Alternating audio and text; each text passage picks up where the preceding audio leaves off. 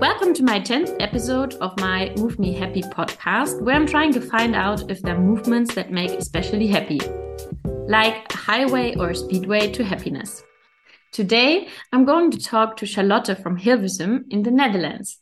We studied together at the university in Amsterdam, and since a few years, Charlotte started to walk on a new path in her life. Hi, Charlotte. Hi, Micah. Hi. It's so nice to to hear from you. Yes, thanks for nice. inviting me. Yeah, super nice that you um wanted to join. I'm very happy. Of course, of course. Me too. Me too. yeah. So, as I already mentioned, you started to walk on a new path, and what I'm always asking my um, guests in the beginning is if they can tell a bit about themselves, like um, where uh, did they grow up, what did they study, um, what did they do in life yeah, exactly. Maybe you want to tell a bit about yourself. Yeah. Well, I uh, I was born in uh, Leiden in the Netherlands, and um, then I went to I, I moved uh, out of the house when I was eighteen to Amsterdam. Mm-hmm. Uh, so I did uh, the I don't know what it's called, but it's media and culture. It's like movie studies. Uh, mm-hmm. in Amsterdam, so there that's where I met you, of course. Yes, in Amsterdam, and um, so I finished. Um, uh, I finished at university and started working in the in the film industry. I worked uh, for a film festival for a long time uh, mm-hmm. uh, in Amsterdam, uh, and then after that, a few years uh, in the, at a PR agency where I did the PR for theatrical releases. Mm-hmm. So, um, and in the meantime, we moved. me and my husband Yes. And at the moment, we have two daughters. Mm-hmm. We moved to Hilversum. It's a, it's a town, uh, I think, half an hour from Amsterdam. Uh, so that's where I uh, went to work close by at, the, at the PR agency uh, because I really love movies and mm-hmm. really wanted to do something with well in the in the film industry. But then, um, as everyone knows, Corona hit. yeah. and we were at home. Mm-hmm. so and that was like the the point in my life when i was 40 almost 40 and and i thought is this a job? Is this work?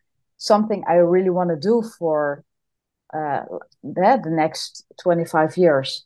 Mm-hmm. so I was sort maybe in a sort of midlife crisis as, at 40, but I hear actually from a lot of friends around yeah. me so you hit 40 and like okay is this is this it? Do you want to do something else with eh, mm-hmm. uh, work wise because then it's good to do it now and not to wait for another 10 years. Yeah.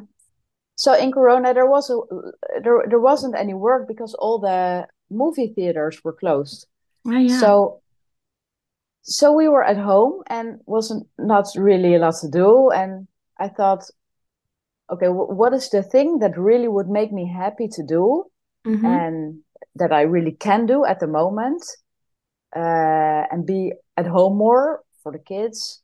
Mm-hmm. Um, and then I thought, and I always um, had yoga in my mind, but I always thought, well, yoga is really something for the cool people. That's so not something I could do because I was doing yoga since I was 20 started mm-hmm. uh, once in Amsterdam. Uh, and then I thought, well, I'm going to just look for maybe there's like a course or an education, just just looking into it. And then I th- then I saw that um, yeah, a trainer, a teacher training was starting in a few weeks. And then I thought that that's I have to do that. So I mm-hmm. quit my job, and uh, thank God there was okay at home and my husband's really supportive so mm-hmm. i could quit my job and then i started doing the yoga teacher training for a year uh, mm-hmm. and that everything uh, was on location because it was the ed- education we could do uh, uh like uh, all the course the entire course face to face and not uh, online mm-hmm. so that was great in the in corona time so one year I dedicated myself to yoga. Every day I was studying. And then at the end of the course, I was uh, uh, teaching my sister-in-law. She was like the my guinea pig. she went. Yeah. She came to me every week for an hour, an hour and a half. So That's I pretty could, cool. uh, Yeah. yeah, th- that's great. Just in my living room, Yes. so I could, uh, so I could uh, practice Mm-hmm. and uh, try things and see what works and finding my own own voice because that's pretty important. If you Mhm. want to teach, you have to have your own voice, your own way of saying things, explaining things, you know.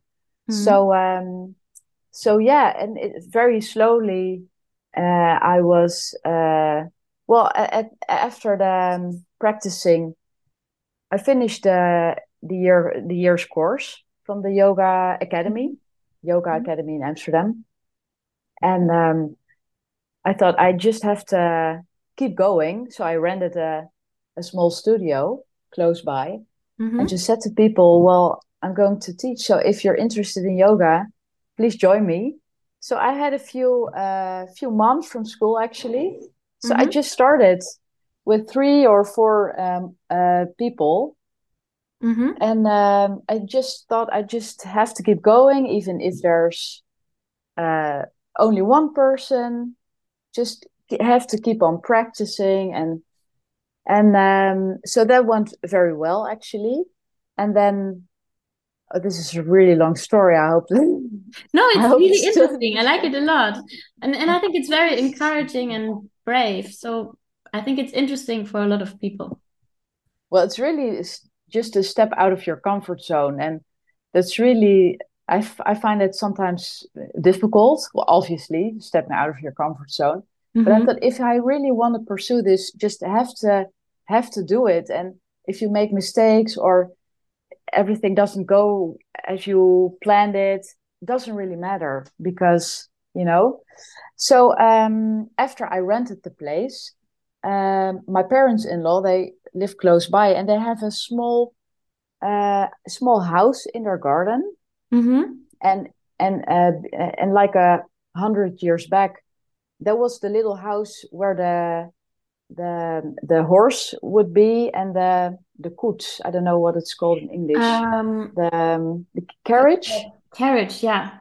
Yeah, yeah. Oh, So yeah, there was. I, I saw it on I saw it on your um, website and your Insta that it was a koetshuis, and I didn't uh, yeah. understand what it was before either. So good to know. Oh, that's good. Yeah, Yeah. yeah. So that was uh yeah, originally where the where the horses were set up and the hay and stuff. Mhm. So, but they renovated it and they really wanted to have a destination for that place. So they said, "Do you want to uh, do your lessons there?" So that's that was just perfect because Yeah. uh, uh, it's such a, a lovely place to be in and it has such good atmosphere and it's very quiet and the floor is heated so for yoga it's Mhm. perfect uh, yeah because you're a lot of on your hands and knees Mhm. and um, so so I um, I made it comfortable and cozy with the lights and uh, yeah we did a little bit of renovations and yeah it was perfect. So I now I teach uh, three lessons a week there. Mhm. and um, I have like small groups of people who come in every week. And uh, it's so so lovely to do. So that's just great. And because I always had so much uh, benefit from yoga from the exercise but also Mhm. just to calm your mind. And uh, and it's great to transfer that to to people that they're so happy when they're out of the when they're coming out of the lesson so it's really uh, thankful work actually. Yeah, rewarding. Yeah.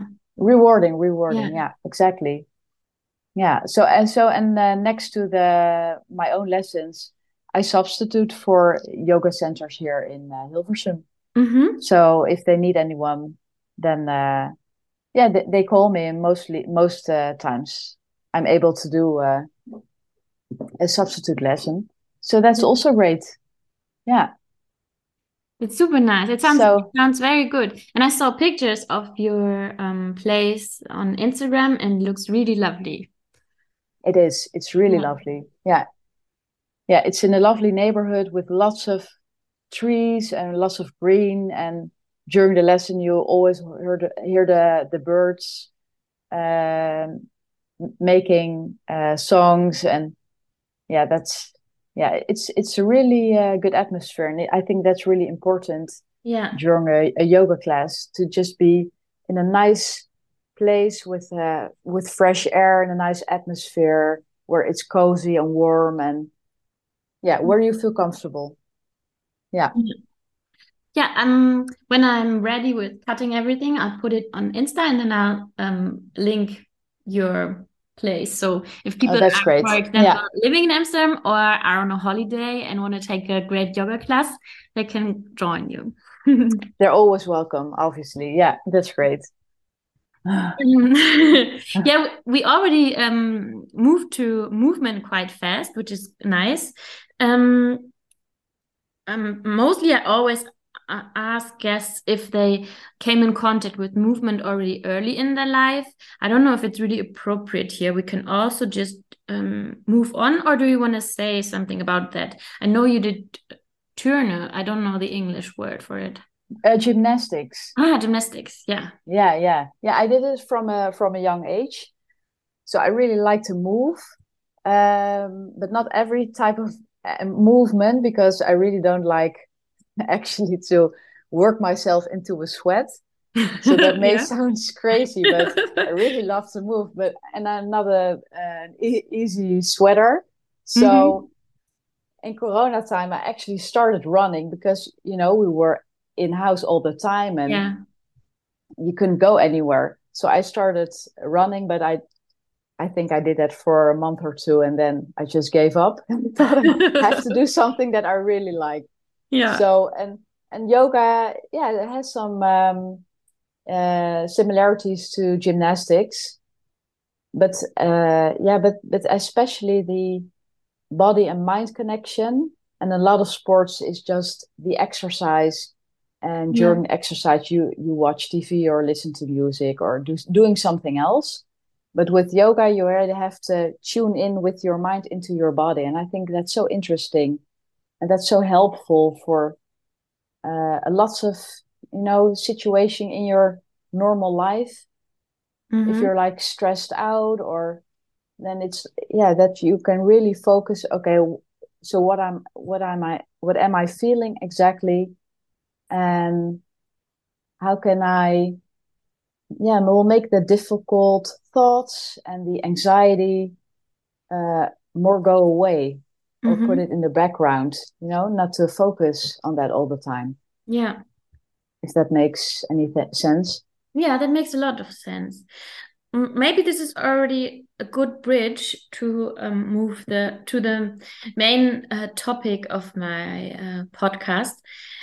If there are movements or if there is a movement that makes you especially happy and why?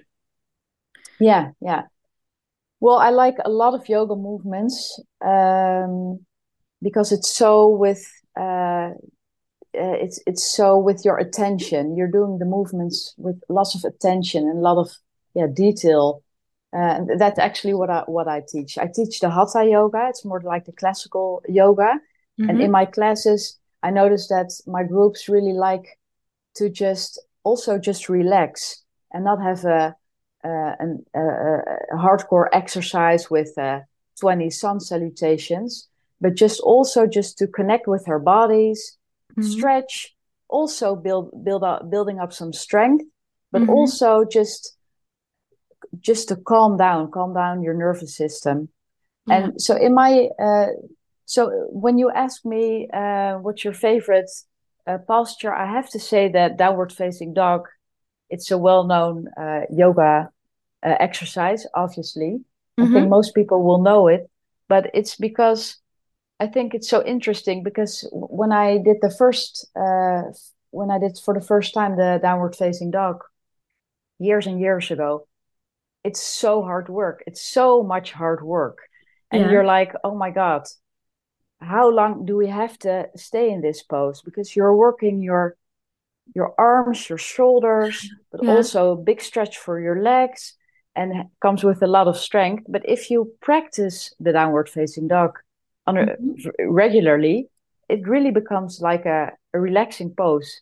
And it's like a pose where you just can be quiet and just take a moment and uh, connect with your breath again, and then go into another pose or whatever. So I find mm-hmm. that's so interesting. That's from like a horrible pose. It can be like the best pose ever, where you can really, yeah, take a moment and and relax.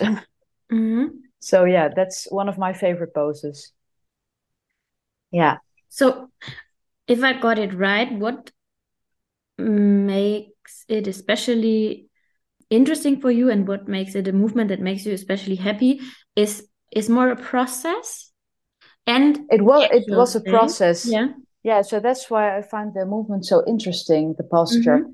but also when you're uh, in a downward facing dog you are bu- you're really building up strength in the arms and shoulders mm-hmm. uh, you're stretching the backs of your legs your hamstrings your mm-hmm. calves uh, but also it's like because you're facing the ground it's mm-hmm. like a it's also really a moment to turn the attention inward into mm-hmm. yourself mm-hmm. and not open it's not like you're looking up uh, and opening your arms and uh, so for a more introvert person i i think as as myself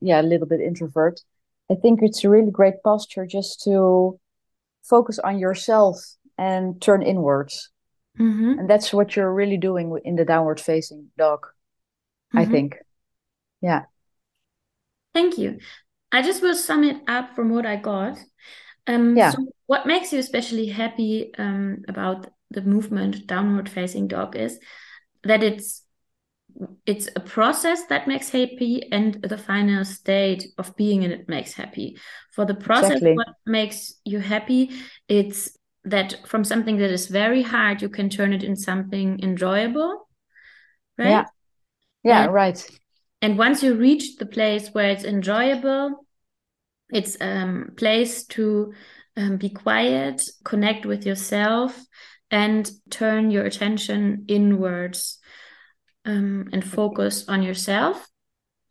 Yeah. Yeah.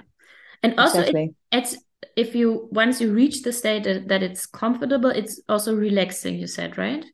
Yeah. Exactly. Yeah. Yeah. Yeah. Mm-hmm. yeah. That's it. exactly, oh, you got yeah, it right. And you said something more, and you said you can feel that you build up strength and structure no strength and sorry now I'm, i've lost myself. Um uh, you said you're strengthening and you're stretching. Stretching yeah that's what i wanted yeah. to say. Yeah okay yeah. so strength you feel that you build it up is that right to say? Can you say uh, it yeah yeah. Yeah? I think so yeah yeah. Because your whole body is uh, taking part in the movement or in the in the posture. Mm-hmm. it's not really a movement yeah Okay. Well, it's actually more. It's it's more like a movement if you uh, if you put your heels to the ground, like like walking in your dog. Mm-hmm. Yeah, walk walk in your place. Yeah. Ah, but while you're in the process, it's more a movement because you have to get uh, to the point where it's a relaxing posture. Is that a way you can say it? Uh, yeah, yeah, because yeah? it's an interesting uh, process. Mm-hmm yeah because i see a lot of people struggling. Yeah. and like oh my god this is so heavy. When will it end you know? Yeah and and eventually you you won't think that anymore. Okay. No it's really it, it becomes really easy. Okay. Yeah thank you very much. I always ask my guests if um, they can explain or i don't know the english word anleiten. Uh, anleiten. Yeah yeah to introduce. to introduce yeah introduce the movement or um yeah. Explain how to do it. Explain how to do it so that if i'm now in my living room and listening to the podcast i can follow your instructions and maybe feel for myself uh, what it meant that we talked about before. Exactly. Yeah yeah.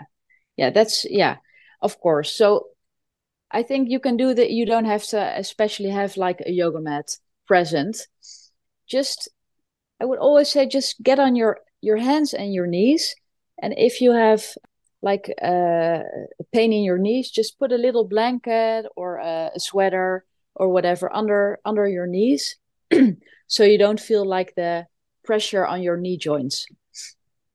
And when you're in your hands and knees, your hands are under your shoulders, knees are under your hips, and you just walk your hands a little bit further forward, not too far, like a, a hand's length. And then you just curl up your toes behind you. You lift your knees from the ground, and then you move your hips uh, backwards and up and stretching your arms, uh, lengthening your arms, and still your knees are uh, are bent. So, and then you're already in your downward facing dog. So your uh, your arms are stretched out. So there's like a, a long line from your hands until you, uh, to your sit bones and your knees are bent and it doesn't really matter if your heels come to the ground in your down dog doesn't really matter and from here on out you you can walk a little uh, stretching the the calves and just see if your neck is relaxed so make a little circle with your neck just leave your head hanging and from there yeah and then you're in your down dog and that that's actually is that helpful the way I explained it? Yeah, it's perfect.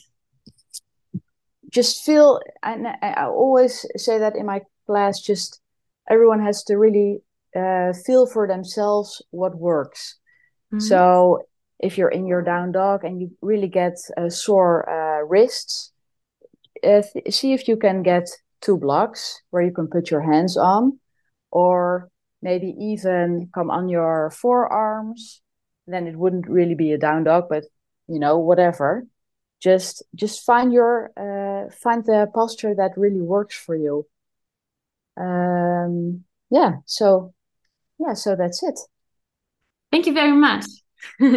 you're welcome. yeah, thank you very much. I think we're we're ready. Um, it was a very nice talk. I heard a lot of interesting things. Um, thank you so much. I think I will, yeah, write down some stuff and maybe put it under the post to highlight it again. And um, yeah, thank you very That's much. That's great. thank you. Thanks so much for having me.